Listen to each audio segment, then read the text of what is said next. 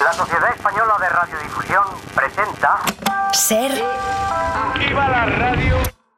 podcast. Siempre.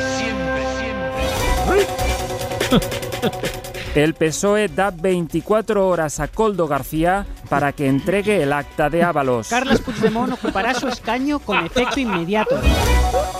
Los políticos españoles se comprometen en bloque con la lucha contra el narcotráfico, borrando el número de sus camellos en la agenda del móvil. Esta semana, la que viene a más tardar, dicen. Al menos de uno de los dos móviles, insisten.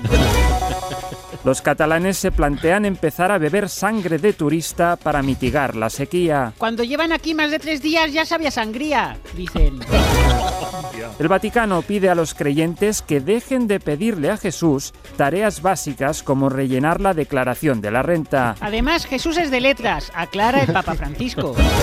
Un hombre se pasa cinco horas en una tienda de puertas al ser incapaz de encontrar la salida. Al final ha tenido que salir por una ventana y de repente se ha visto encerrado en la tienda de al lado, que es de ventana.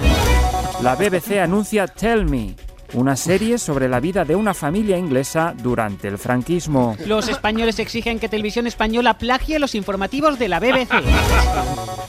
Los extraterrestres lamentan que Iker Jiménez se haya politizado. Protestan porque ya no ve fantasmas ni aliens, solo españoles.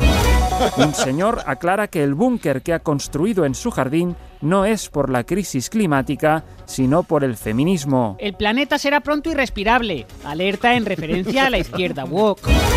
Los responsables de la NASA suspenden los programas de exploración espacial después de que un filósofo los convenciera de que no hay nada fuera del todo.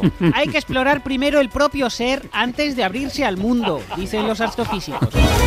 El rey inaugura el Mobile World Congress destacando la importancia de mirar al futuro y no quedarse anclados en instituciones medievales que justifican sus privilegios en falsos mitos y leyendas. Acto seguido ha urgido a seguir perfeccionando la inteligencia artificial que le escribe los discursos.